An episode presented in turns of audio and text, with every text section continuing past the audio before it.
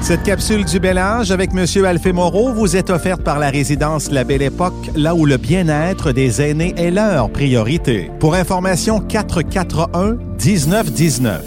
À CRGA, pour en savoir plus sur le bel âge, voici Alphé Moreau.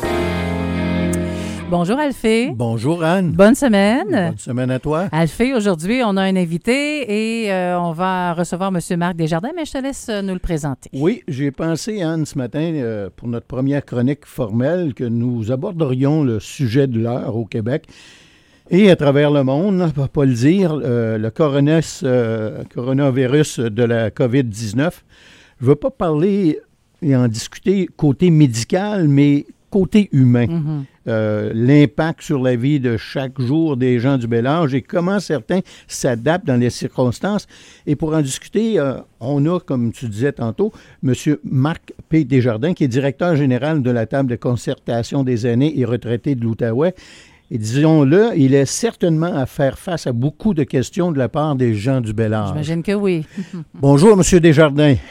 Bonjour, M. Moreau. Bonjour, Anne. Bonjour, M. Desjardins. Merci d'être avec nous ce matin.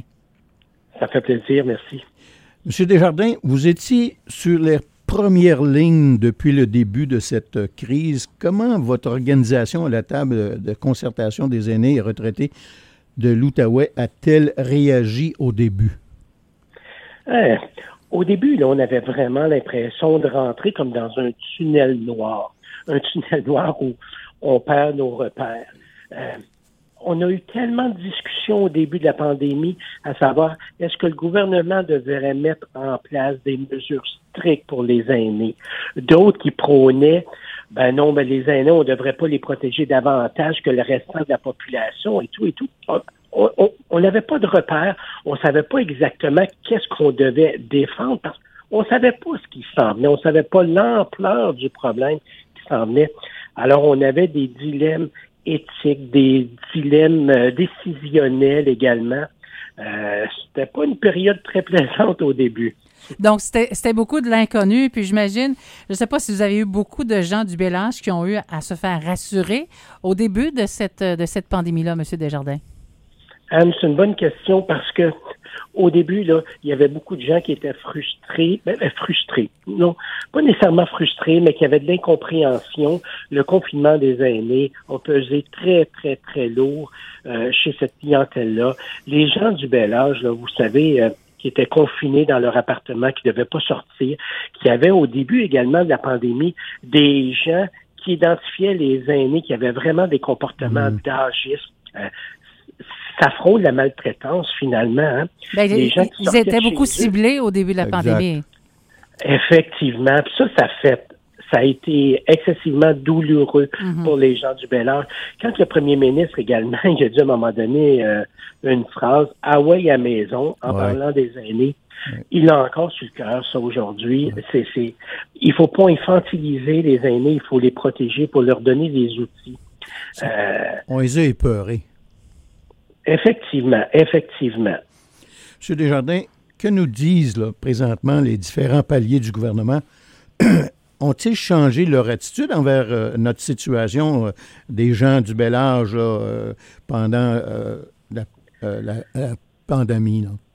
Pandémie, Ouais. pardon. Ben, oui, oui, ils, ils ont changé d'attitude, puis on a parlé régulièrement euh, avec la ministre des Aînés. Vous savez, l'étape de concertation à travers le Québec, elle a ouvert le dialogue avec nous. Elle nous a écoutés. Elle, elle- venait chercher des idées de qu'est-ce qui se passait dans la région. Oui, ils ont changé leur euh, leur façon de faire, mais il faut dire également, dans la région de l'Outaouais, là, il y a eu très peu de cas dans les CHSLD. Vous Mm. savez, il y a deux institutions sur 14 qui ont été touchées. C'est pas le fruit du hasard, ça. hein? Il y a des gens qui ont mis des mesures excessivement strictes qui déplaisaient sou- souvent aux familles parce qu'on restreignait euh, les visites, des choses comme ça, mais il faut dire au bout de la ligne que les décisions qui ont été prises en Outaouais étaient les bonnes. On le voit dans le résultat, le nombre de décès qu'il y a eu dans les CHSLD est infime. Puis quand on pense à la Haute-Gatineau, euh, ça a été exceptionnel la gestion de la crise. Oui. Là. Puis c'est pas le fruit du hasard. Hein. Il y a des gens qui ont travaillé au niveau de la prévention des infections. Il y a des gens qui ont travaillé pour assurer un milieu de, de vie qui est sain, qui est respectueux, mais qui respecte les différentes consignes euh, de, de santé publique. Oui, on n'a pas eu grand débordement, là. Non. Non, non. Pour la prochaine question, je fais partie de cette catégorie d'âge-là, euh, M. Desjardins. Euh, les statistiques nous disent que la population des gens du bel âge de plus de 50 ans, euh, qu'elle est toujours en progression au Québec. Pensez-vous que les gouvernements devraient peut-être en faire davantage pour eux? Ça devrait commencer par où? Oui, je pense que on doit mettre des mesures en place pour garder les gens du bel âge, les gens de 50 ans et plus, 60 ans et plus, on doit les garder à domicile le plus longtemps possible. C'est ça qu'ils veulent. Ils veulent rester chez eux, mais quand tu as des soucis de santé, tu veux avoir les services à ta proximité, tu veux rester à domicile. Alors, je pense que le gouvernement devrait déployer davantage d'investissements au niveau du maintien à domicile, du soutien à domicile, des professionnels, des infirmières, des ergothérapeutes, des physiothérapeutes qui viennent te voir à la maison. Les prochains aidants. Les prochains aidants. Oh, vous avez tellement raison. C'est, c'est, c'est excessivement essentiel. Puis on doit les accompagner dans ça. Fait que, moi, je pense que le gouvernement, l'orientation qui devrait se prendre, oui, il faut construire des maisons pour aînés mieux adaptées à leur réalité, d'en construire des plus petites, mais il faut déployer des programmes euh, plus euh, élaborés au niveau du maintien à domicile. C'est primordial, ça. Oui, pour enrichir un peu, j'ai participé à deux, euh, deux ou trois euh, rencontres avec les gens de Voix et Solidarité. Là. Et puis, j'ai écouté, et puis euh, les gens qui sont des proches aidants, c'est pas facile pour eux. Et puis, je pense que le gouvernement en fait pas assez. Vous avez entièrement raison. J'espère qu'ils vont changer leur fusil d'épaule puis ils vont venir aider les proches aidants davantage au Québec. Oui. Puis, juste à titre d'information, on travaille présentement, puis il y a des mémoires qui sont déposées à l'Assemblée nationale sur la loi 56 sur les proches aidants.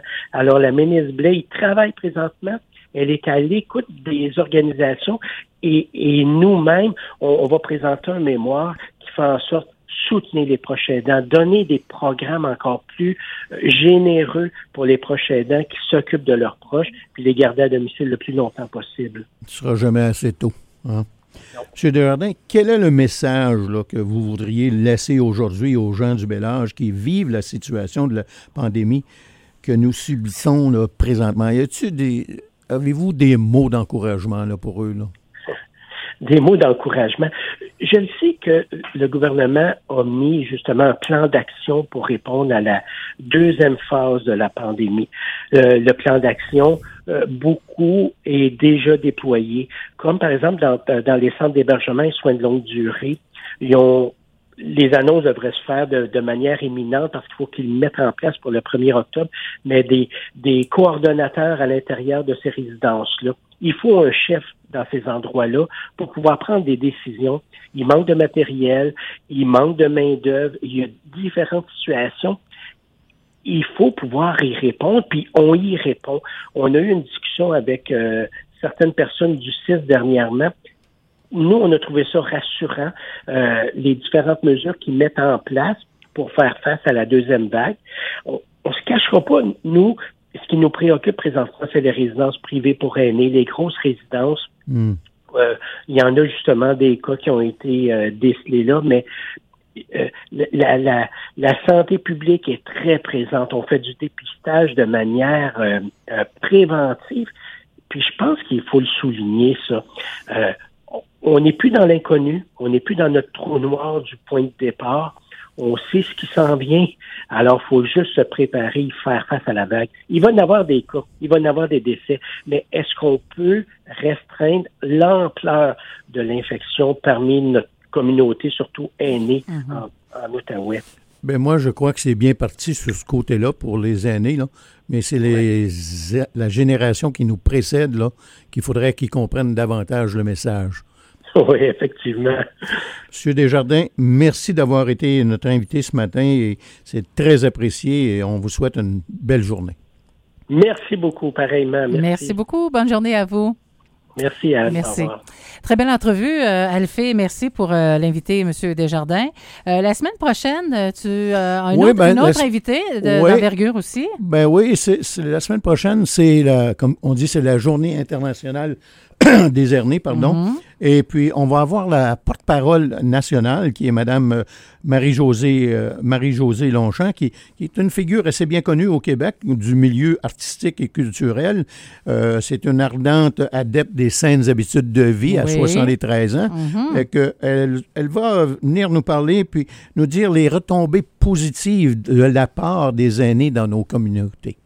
Merci beaucoup pour ton beau travail. On se retrouve jeudi prochain. Passe une belle fin de Si semaine. Dieu le veut, on va être là. Ah, ben oui, c'est sûr. Bye bye. Merci, bonne journée. Cette capsule du bel âge avec Alphée Moreau était une présentation de la résidence La Belle Époque, là où le bien-être des aînés est leur priorité. 441 1919. Anne, le matin.